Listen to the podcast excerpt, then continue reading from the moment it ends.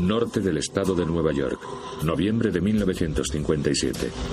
En la aletargada ciudad de Apalachin iba a tener lugar una insólita reunión. Una banda de criminales vestidos de hombres de negocios se estaba dando todo un banquete en el jardín de uno de los vecinos más ricos de la localidad.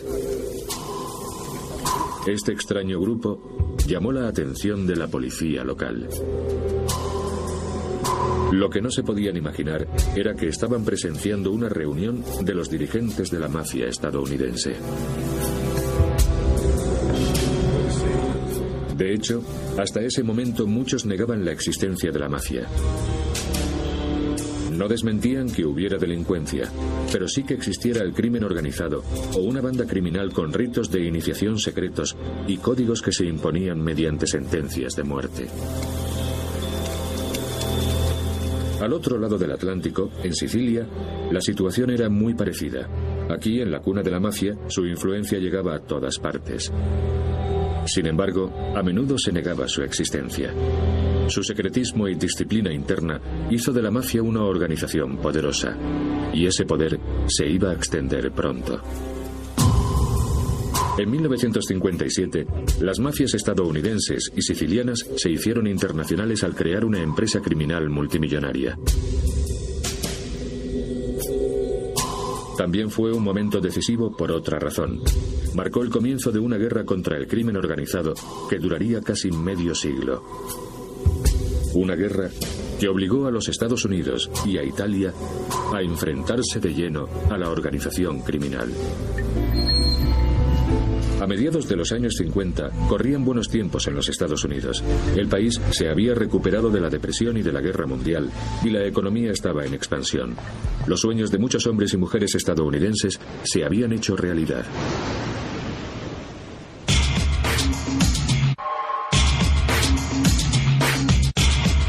Sin embargo, la mafia también estaba en expansión.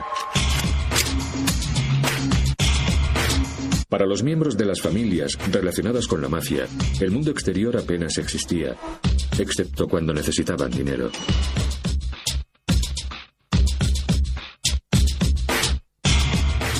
La mafia está organizada en grupos llamados familias. El jefe de la familia es conocido como jefe o padrino. El jefe de Nueva York que sirvió a la mafia durante más tiempo fue Joe Bonanno, más conocido como Joe Bananas.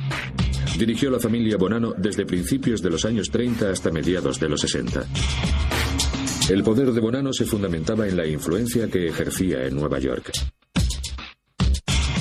Su hijo Bill sabía cómo actuaba su padre, y él mismo llegó a ser uno de los gánsteres principales del clan Bonanno. Los martes y los jueves mi padre iba a su oficina, se sentaba en la mesa y la gente del barrio venía a pedirle favores. Había mujeres que venían a verle porque no podían llevar a sus hijos al médico porque no tenían dinero. Y mi padre se encargaba de ello. Había también mujeres a las que sus maridos les eran infieles, que venían a preguntar a mi padre qué debían hacer. Y él se ocupaba de ello. Eso ocurría dos veces por semana, así que supe muy pronto a quién acudir cuando había un problema.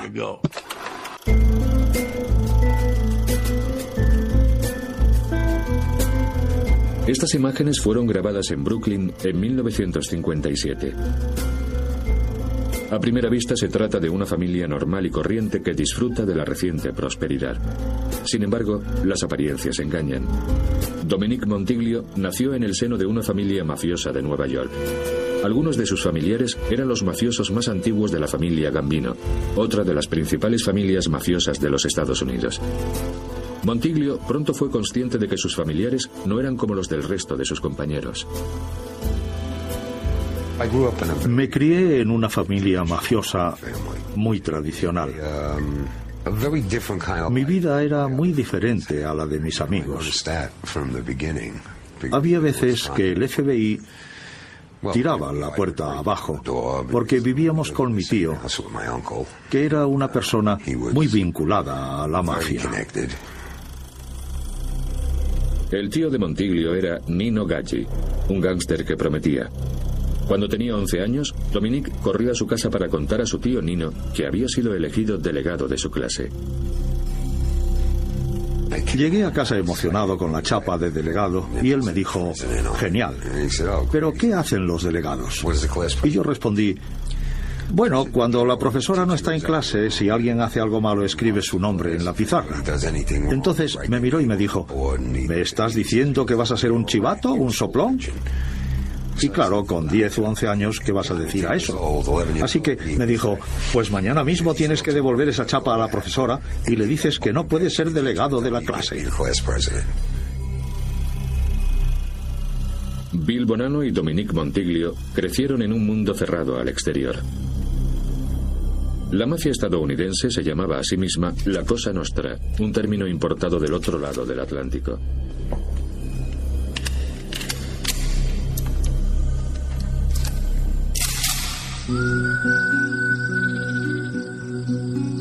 La mafia tenía su origen en Sicilia, la isla más grande del Mediterráneo, a menos de 4 kilómetros de Italia y con una población de 5 millones de habitantes. Al igual que Dominique Montiglio, Leoluca Orlando nació en 1947 en Palermo, la ciudad más grande de Sicilia. Pero a diferencia de Montiglio, dedicó su vida a luchar contra la mafia. Sicilia es una tierra llena de contradicciones.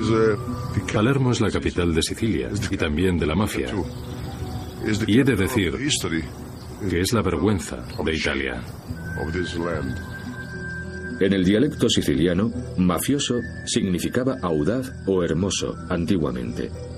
Pero desde 1860 se convirtió en un adjetivo asociado a los crímenes cometidos por los clanes que se formaban por sangre o matrimonio.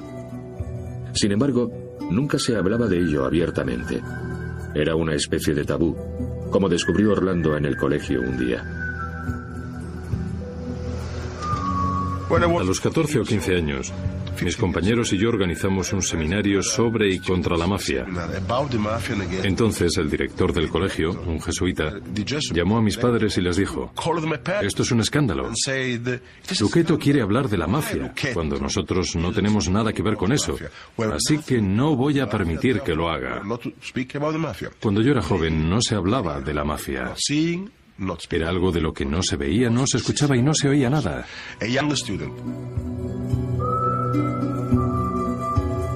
Joe Bonanno creció también en ese mundo. Nació en Sicilia, en un pueblo de la costa llamado Castellamare del Golfo, en 1905. Se trasladaría a los Estados Unidos en los años 20. Sicilia tiene una larga historia de desconfianza en las autoridades. Hay un viejo dicho siciliano que dice que para conocer a un hombre has de conocer a su padre y al padre de su padre y al padre de su abuelo. Solo entonces podrás confiar en él. El poder de la mafia descansaba en parte en su implacable disciplina. Sus miembros debían guiarse por un rígido código de conducta llamado omertà o voto de silencio. En Sicilia, todos los mafiosos tenían que jurar que nunca traicionarían a la organización y que llevarían a cabo las órdenes de los jefes de la mafia. Los novatos juraban fidelidad en una ceremonia casi religiosa tras la que se convertían en hombres de honor. La mafia estadounidense siguió con la tradición de la ceremonia de iniciación.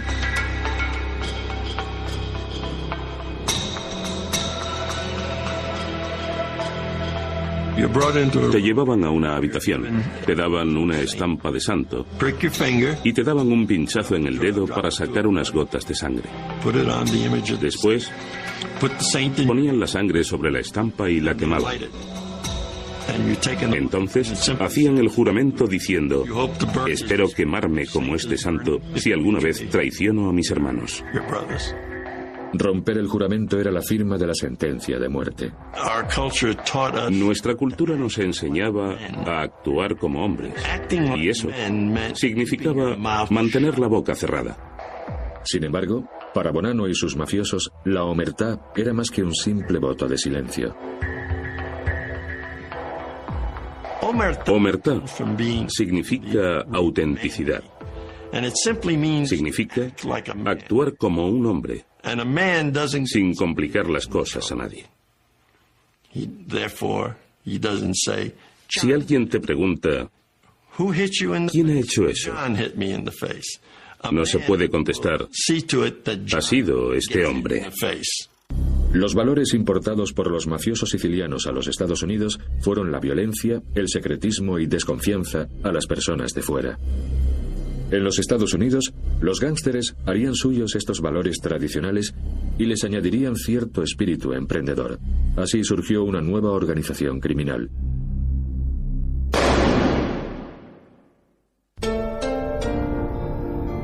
En 1897 nació un siciliano que cambiaría la fisonomía de la criminalidad. Salvatore Lucania se convertiría en el infame Charlie Lucky Luciano, el padre de la mafia estadounidense moderna.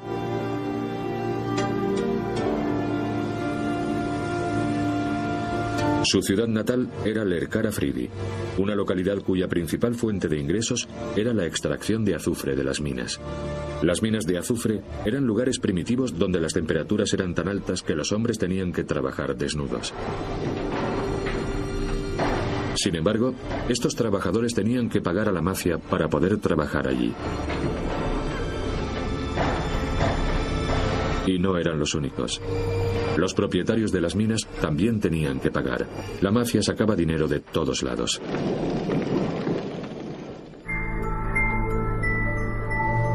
A la edad de 10 años, Luciano fue uno de los cientos de miles de sicilianos que dejaron atrás la pobreza de la isla y zarparon rumbo a una nueva vida en los Estados Unidos. Pronto se dejaría llevar por el crimen. De adolescente, Luciano se unió a la famosa Banda de los Cinco Puntos, de la que también era miembro Al Capone. Era la época de la prohibición. Durante 13 años fue ilegal producir o vender alcohol en los Estados Unidos. Luciano y otros adolescentes ganaron millones de dólares suministrando alcohol a los estadounidenses. Salvatore Lucania se bautizó a sí mismo como Charles Luciano, pero se ganó el sobrenombre de Lucky y también dos cicatrices en el cuello cuando milagrosamente sobrevivió a una brutal paliza. Dirigía su reino criminal desde una suite presidencial del lujoso hotel neoyorquino Waldorf.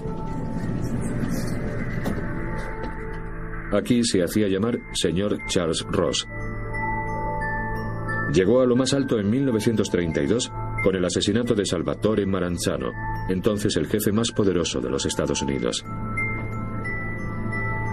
Sin embargo, las constantes batallas interrumpían sus negocios. Si había tres mafiosos en algún barrio italiano, era casi seguro que dos intentarían matar al otro y este conspiraría contra los otros dos. Al final aparecerían muertos en las calles de la ciudad y sus muertes habrían sido en vano. Luciano quería que las familias mafiosas enterraran sus diferencias y no los unos a los otros. Siempre le oía decir, no podemos ganar dinero con las pistolas en las manos. Decía eso una y otra vez.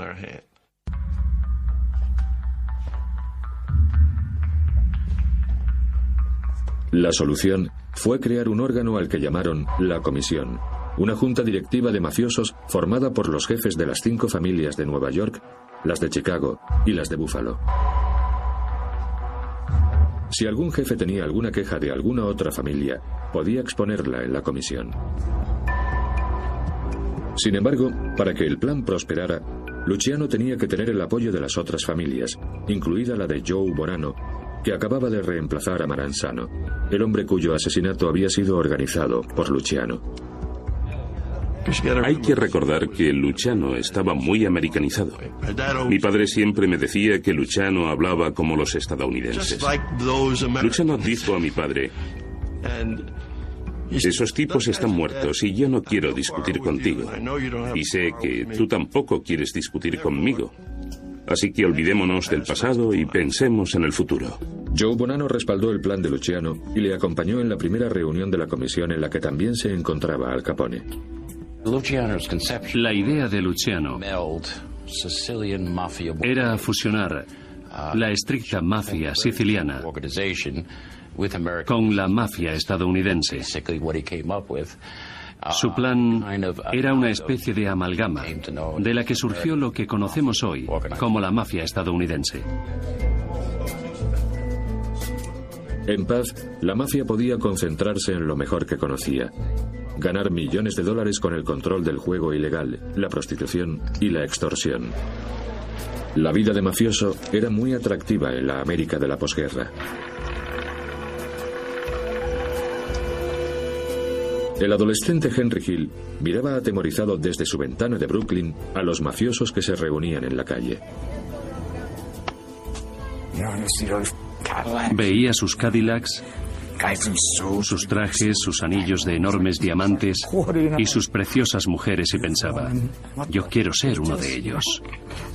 Así que hablé con ellos y me dieron trabajo de limpiacoches. Así es como me introduje en ese mundo. Fue increíble. Hill se convertiría en gángster de la familia Lucchese. Otro futuro gángster, Frank Culota, también sentía admiración por los mafiosos de su barrio de Chicago. Bueno, yo crecí en ese mundo. En el barrio donde crecí solo había mafiosos, ladronzuelos y asesinos. Y yo les admiraba. Les limpiaba los zapatos. Y ellos, en vez de darme cinco centavos, me daban un dólar. Había mucho dinero a mi alrededor. Yo les admiraba y quería ser como ellos. La rígida disciplina que la comisión impuso en el mundo del crimen puso de relieve que el poder de la mafia no tenía límites. En Nueva York, lugares como los muelles eran sinónimos de mafia. Utilizaron el control de los sindicatos y de las compañías pesqueras para ganar millones de dólares. Hicieron lo mismo por toda la ciudad, ya que también controlaban la industria de la construcción. Si se construye un edificio y se incrementa un 2 o un 3% el valor del cemento utilizado, se pueden ganar millones de dólares. Y eso es lo que hacían.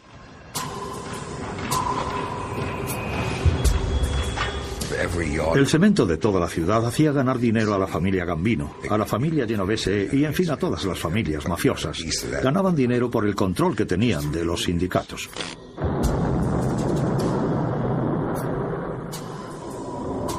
No hacían dinero solo con esto. Se dedicaban a otras muchas actividades por todo el país que también eran muy lucrativas. Por eso llegaron a tener una fuerza que había que tener muy en cuenta. En Nueva York, la mafia parecía estar por todas partes. Prácticamente dirigía toda la ciudad. Podía hacer que pararan la construcción de un edificio o el rodaje de una película o una obra de teatro en Broadway. Y si no obedecías al capo, te mataban o nunca más volvías a trabajar. Así eran las cosas.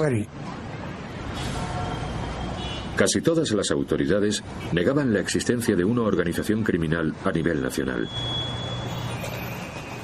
Una de las razones para ello era que la mafia compraba su propia protección. Bill Bonano afirma haberse reunido con agentes de policía corruptos en determinados restaurantes para comprar su silencio. Hace poco fui a cenar a un restaurante con dos amigos. Y cuando nos sentamos en la mesa me dijeron, tienes una mirada nostálgica, ¿qué te ocurre?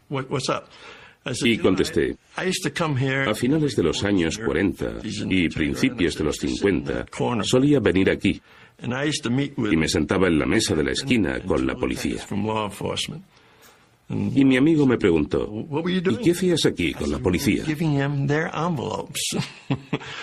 Y les dije, les daba sus sobres para que hicieran la vista gorda a nuestras apuestas, a nuestras carreras de caballos y a nuestras cuentas.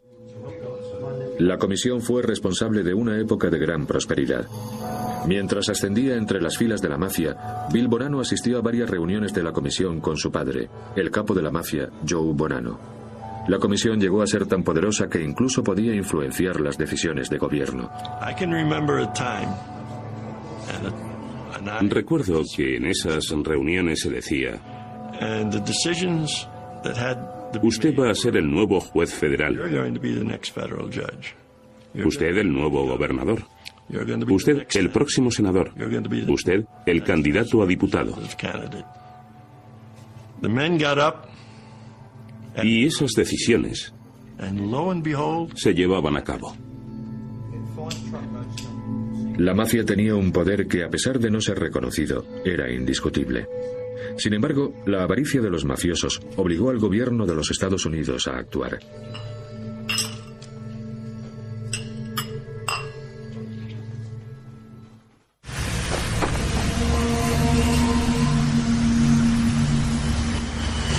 En los Estados Unidos y en la Sicilia de los años 50, la mafia controlaba muchos aspectos de la vida.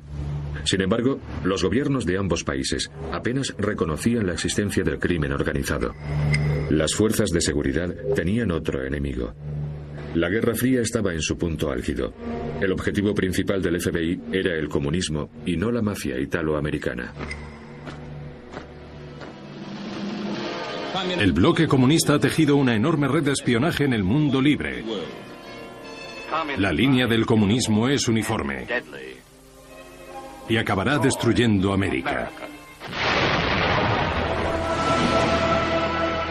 Tras la Segunda Guerra Mundial, en la oficina del FBI de Nueva York había 400 agentes persiguiendo a los comunistas y tan solo 5 persiguiendo el crimen organizado. Algo muy parecido ocurría en el Departamento de Justicia, donde William Hanley trabajaba. Cuando me hice cargo del Departamento contra el Crimen Organizado en 1957, lo único que se estaba haciendo al respecto era archivar recortes de prensa. John Edgar Hoover fue director del FBI durante más de 30 años. Hoover era uno de los hombres más poderosos de Washington y ejerció durante el mandato de ocho presidentes de los Estados Unidos. Para Hoover, la prioridad era la amenaza roja. Sin embargo, desde finales de los años 50, una serie de acontecimientos cambiaron la situación, obligando no solo a las autoridades, sino también a la nación a reconocer la existencia de la mafia. De nuevo, todo comenzó en Sicilia. El padrino de la mafia, Joe Bonanno, jugó un papel fundamental. A finales de 1957, Bonanno hizo un viaje a su Sicilia natal. Había nacido en la pequeña localidad costera de Castelmare del Golfo y de joven emigró a los Estados Unidos. Sin embargo, el viaje de Bonanno no era un viaje nostálgico. El don de la mafia iba de viaje de negocios. Joe Bonanno había mantenido fuertes vínculos con su familia y con sus socios criminales de Sicilia. Algunos viejos conocidos se habían puesto en contacto con él para pedirle consejos sobre un problema apremiante. Según mi padre, uno de los capos de la mafia de Palermo se había puesto en contacto con él porque quería pedirle consejos sobre algunos problemas que habían surgido en Sicilia. Se reunieron aquí, en el Hotel Grande Palms de Palermo, uno de los mejores hoteles de la capital siciliana. Todavía no sabemos quién asistió a esa reunión ni lo que se discutió en ella. Puede que Bonanno no fuera el único estadounidense allí.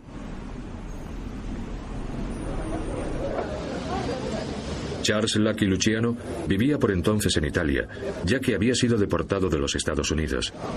En la actualidad, las autoridades italianas creen que también era presidente del Hotel Grand de Palms.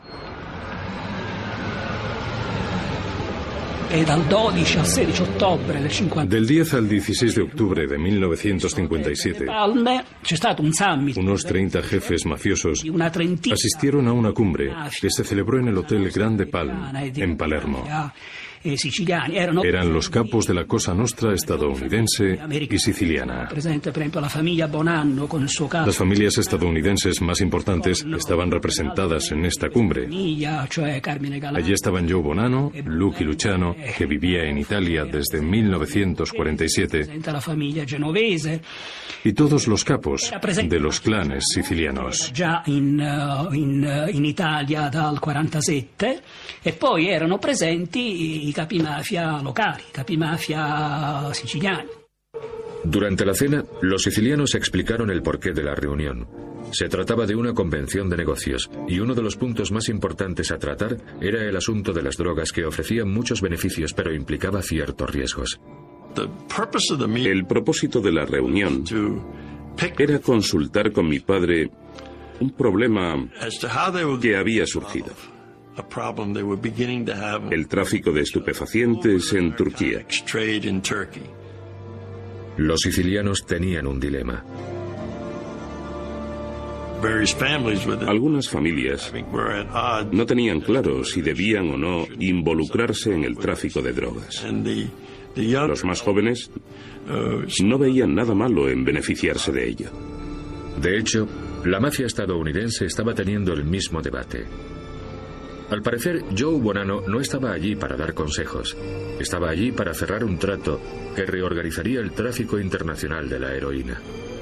Según el FBI, fue una reunión que terminó con el establecimiento de la familia Bonanno como pieza principal del tráfico transatlántico de heroína. Los sicilianos se encargarían de la producción y del contrabando de la droga y los estadounidenses la distribuirían y sacarían tajada de ello. Esta fue la primera vez que las mafias de ambos lados del Atlántico se reunían. El crimen organizado se iba a universalizar.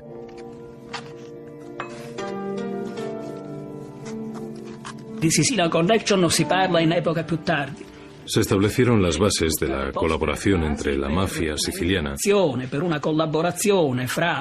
que todavía no era conocida como Cosa Nostra, y la mafia estadounidense, cuyo objetivo principal era el tráfico de heroína. Bilbonano afirma que la organización de la propia mafia estaba también en el orden del día de la reunión, y su padre aconsejó a los sicilianos seguir la fórmula de Luciano para solucionar los conflictos que se les presentaran. En esa reunión se sugirió que para resolver sus problemas tendrían que hacer lo que los estadounidenses habían hecho, crear una comisión. Los sicilianos crearon una comisión que se reunió unas cuantas veces, pero nunca llegó a tener la autoridad que tenía la comisión estadounidense. En Estados Unidos, el asunto de las drogas continuó dominando las discusiones de la mafia.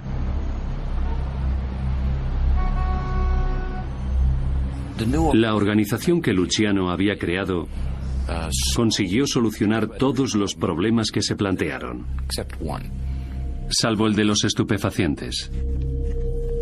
Al principio, Luciano creía que la organización podría mantener a la mafia al margen de la droga. No creía que mereciera la pena. Sin embargo, le tentó el dinero. Para la mafia, el dinero era irresistible. Los estadounidenses organizaron una cumbre para ratificar el acuerdo con sus primos sicilianos. Una reunión que llegaría a ser histórica.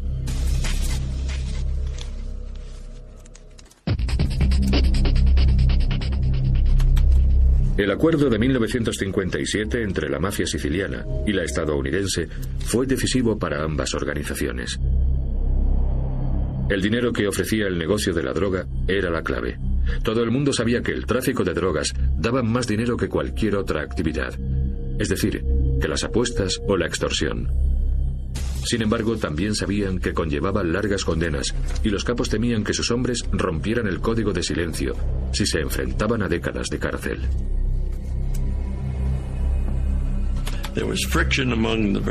Había mucha tensión entre varias familias, sobre todo entre algunos mafiosos jóvenes de Nueva York y Boston, y también en Chicago, donde la mafia estaba muy interesada en el nuevo negocio.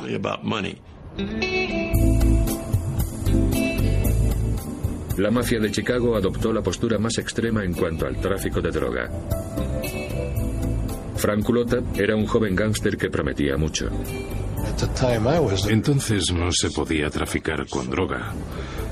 Si lo hacías, podías tener muchos problemas. Todos sabíamos que la droga era un negocio sucio e inmoral que podía llegar a ser muy problemático. Era una especie de tabú. Y si traficabas con droga, podías acabar muy mal parado. La mafia celebró otra cumbre en noviembre de 1957, justo un mes después de la reunión con los sicilianos en Palermo. Vito Genovese se iba a reunir con otro padrino, Joe Bonanno. Ambos estaban interesados en que la mafia traficara con drogas. Para Genovese, el asunto más importante a tratar era la droga. Él, Bonano y otros muchos capos ya estaban traficando con drogas, pero no se hablaba de ello abiertamente.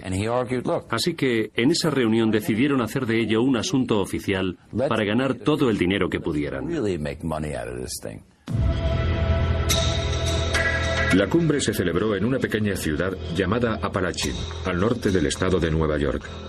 La reunión tuvo lugar en una finca de 20.000 metros cuadrados, propiedad de Joseph Barbara, un adinerado hombre de negocios y asociado de la mafia. Eligieron esa finca porque pensaron que, al estar en un lugar aislado, estarían fuera del alcance de la policía. Por desgracia, los capos de la mafia estaban muy equivocados. Durante algo más de un año, la policía local había estado vigilando el lugar tras descubrir que uno de sus invitados, Carmen Galante, era uno de los mafiosos más importantes de Nueva York, el número dos de Joe Bonanno. El 14 de noviembre, a los policías les extrañó ver varios Cadillacs con matrículas de otros estados. Cuando los agentes fueron a echar un vistazo, vieron a unos 100 hombres disfrutando de una barbacoa. Todos ellos llevaban trajes oscuros, sombreros y relucientes zapatos. Si no hubieran sospechado que podría tratarse de una reunión de mafiosos, hubieran creído que estos hombres estaban haciendo una barbacoa normal y corriente, a pesar de ir vestidos con trajes. Pero bueno, cada loco con su tema. De repente, alguien vio a la policía. Uno de ellos gritó, que viene la policía. Y todos empezaron a correr. Fue increíble. Aquello fue un verdadero caos. Algunos capos se escondieron, otros se fueron en sus coches y otros se adentraron en el bosque.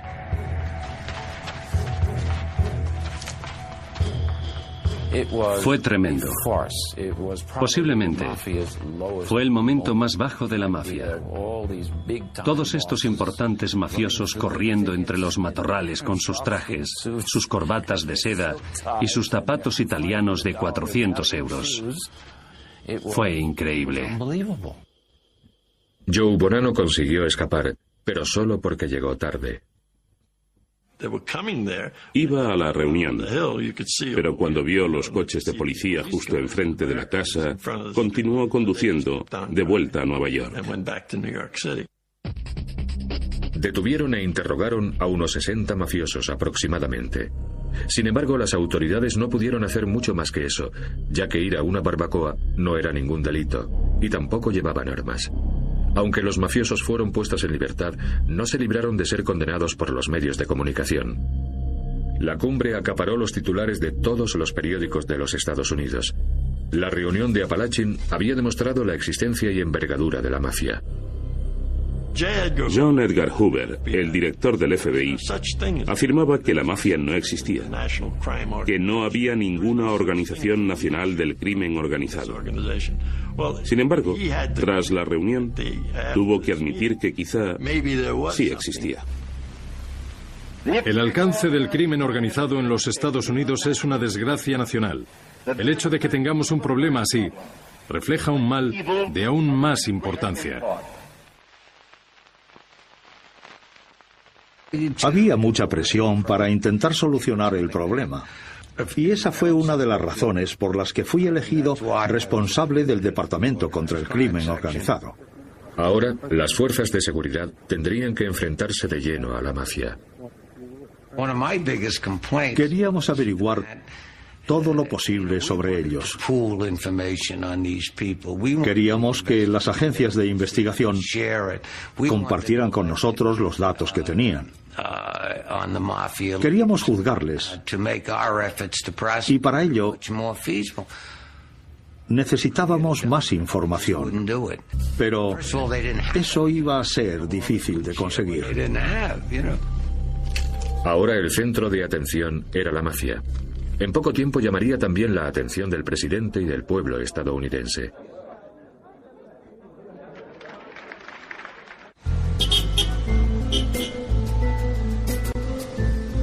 En 1960 se celebraron elecciones en los Estados Unidos para elegir un nuevo presidente. Fueron unas elecciones muy reñidas. John Kennedy y su rival Richard Nixon estaban a la par en los sondeos. Los dos candidatos hicieron todo lo posible para conseguir que el pueblo saliera a votar. Nuestra campaña está dirigida a los votantes que no están registrados, porque nos gustaría que esos ciudadanos fueran a las urnas en las elecciones de noviembre. Son fundamentales para el senador Kennedy. La mafia estadounidense había influenciado a los políticos locales durante décadas. Ahora, los gánsteres tenían de repente espíritu comunitario. El mafioso de Chicago, Frank Culotta, sostiene que su jefe le ordenó que tomara parte en las elecciones. Mi jefe nos dijo que intentáramos convencer a todos los italianos y también a los polacos de que este irlandés, Kennedy, que se presentaba a las elecciones junto con Nixon, debía ganar. Y necesitábamos a todos los votantes posibles para conseguirlo. Al parecer, la mafia quería a Kennedy en el despacho oval. Pero nunca se supo por qué, a pesar de los rumores de vínculos entre el padre de JFK, Joe Kennedy, y el crimen organizado.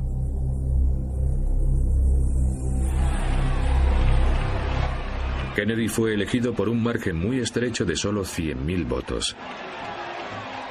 En Illinois, los demócratas ganaron por tan solo 9.000 votos.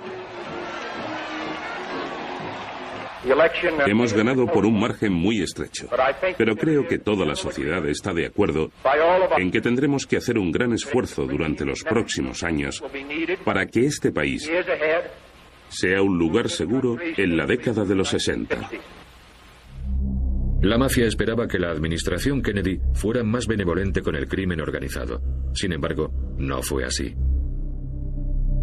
Su hermano menor, Robert, fue elegido ministro de Justicia. Ya había demostrado ser un feroz oponente al crimen organizado en su etapa como consejero de la comisión Mover. Su nombramiento tuvo un impacto inmediato en el FBI y en su director, John Edgar Hoover. Entonces, Hoover ordenó a sus agentes que pusieran micrófonos a la mafia.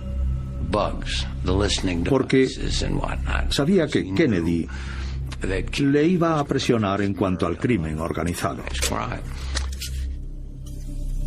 El FBI puso micrófonos en Chicago y en Las Vegas, donde la mafia dirigía las apuestas ilegales. Era ilegal escuchar conversaciones privadas, incluso de los mafiosos más sospechosos. Costó mucho tiempo convencer al FBI de que la mafia representaba una amenaza muy real.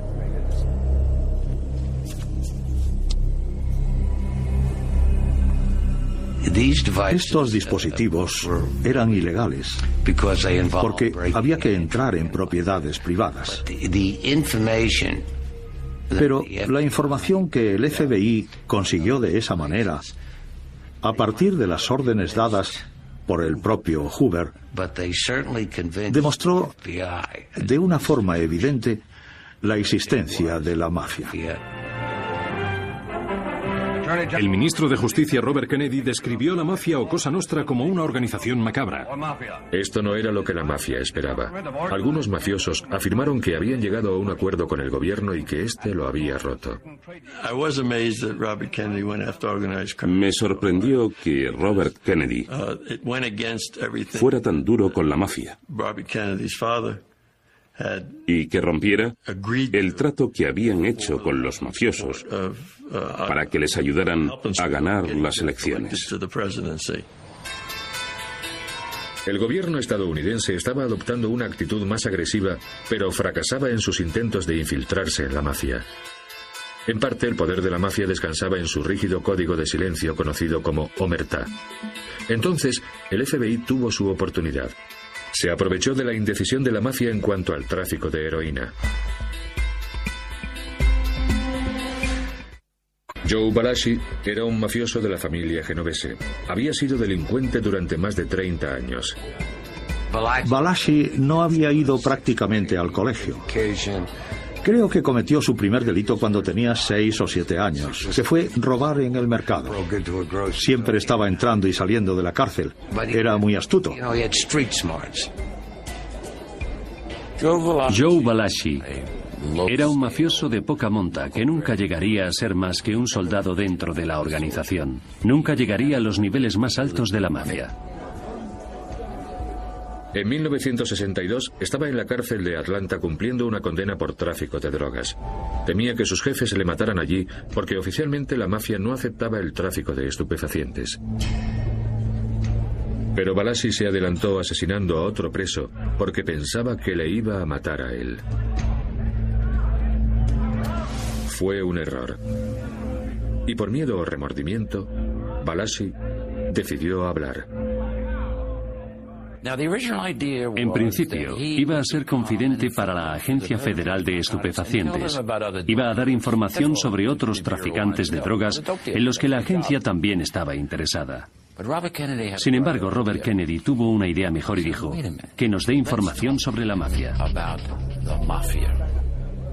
Fue el primer golpe al código de silencio de la mafia. William Hundley fue uno de los primeros en escuchar las revelaciones. Cuando empezó a hablar, le trasladamos a la cárcel de Fort Dix. Le llevamos allí en helicóptero y empezamos a interrogarle. Balassi contó con todo detalle la estructura de los clanes familiares, desde el nivel más bajo, los soldados, al más alto, los padrinos. Sin embargo, no desveló esta información en juicios, sino en televisión. Robert Kennedy hizo que emitieran estas declaraciones en una de las sesiones de la comisión McClellan. Bobby Kennedy tuvo la brillante idea de emitir las declaraciones de Joe Balashi ante la comisión senatorial y ante todo un país que quedó estupefacto.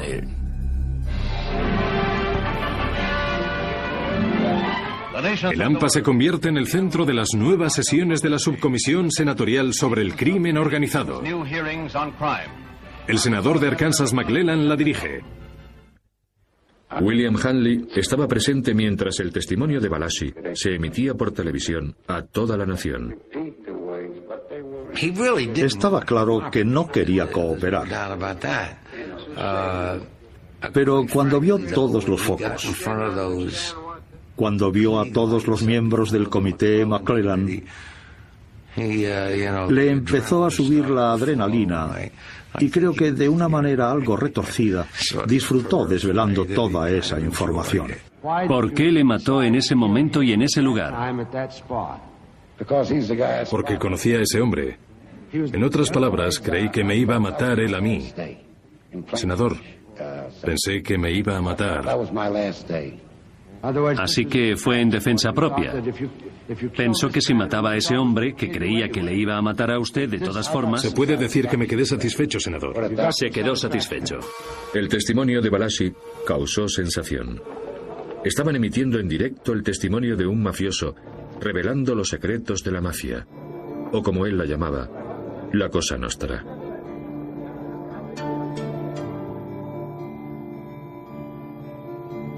Balashi confirmó lo que los micrófonos del FBI habían empezado a grabar y lo que su director, John Edgar Hoover, había comenzado a creer de manera reticente. Existía una organización criminal que se valía de rituales y símbolos sicilianos para dirigir una empresa multimillonaria.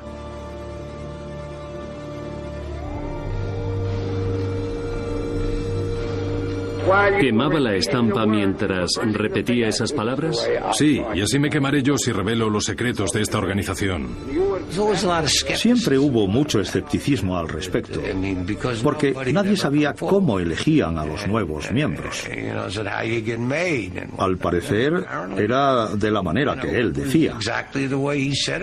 Los jefes deciden quién será el próximo. Se reúnen con él hacen que queme la estampa y ya está. Es uno de los suyos. Me dijo que viviría y moriría con la pistola y el cuchillo a mi lado.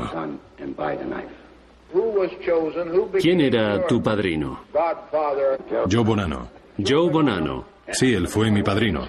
¿Y dónde se encuentra él en este esquema que tenemos aquí? ¿Es todavía jefe de una de las familias? Sí, todavía lo es. ¿Todavía lo es? Sí. ¿Todavía está vivo? Sí. Para la mafia estadounidense y para la familia Bonano en particular, la aparición de Balashi en televisión tuvo consecuencias apabullantes. El testimonio de Balachi fue un golpe tremendo para nuestro mundo. No hay duda de ello. Senador, ¿puedo decir una cosa? No puedo decirle nada más. Todo lo que le estoy diciendo ante todas estas cámaras es mi sentencia de muerte. Joe Balashi murió en la cárcel víctima de un cáncer en 1971. Había hecho pedazos la idea de que no existía el crimen organizado en los Estados Unidos. La Cosa Nostra ya no era una organización secreta que pudiera seguir expandiéndose con sus primos sicilianos. Para ambas mafias, el voto de silencio se convirtió en el más importante de sus valores.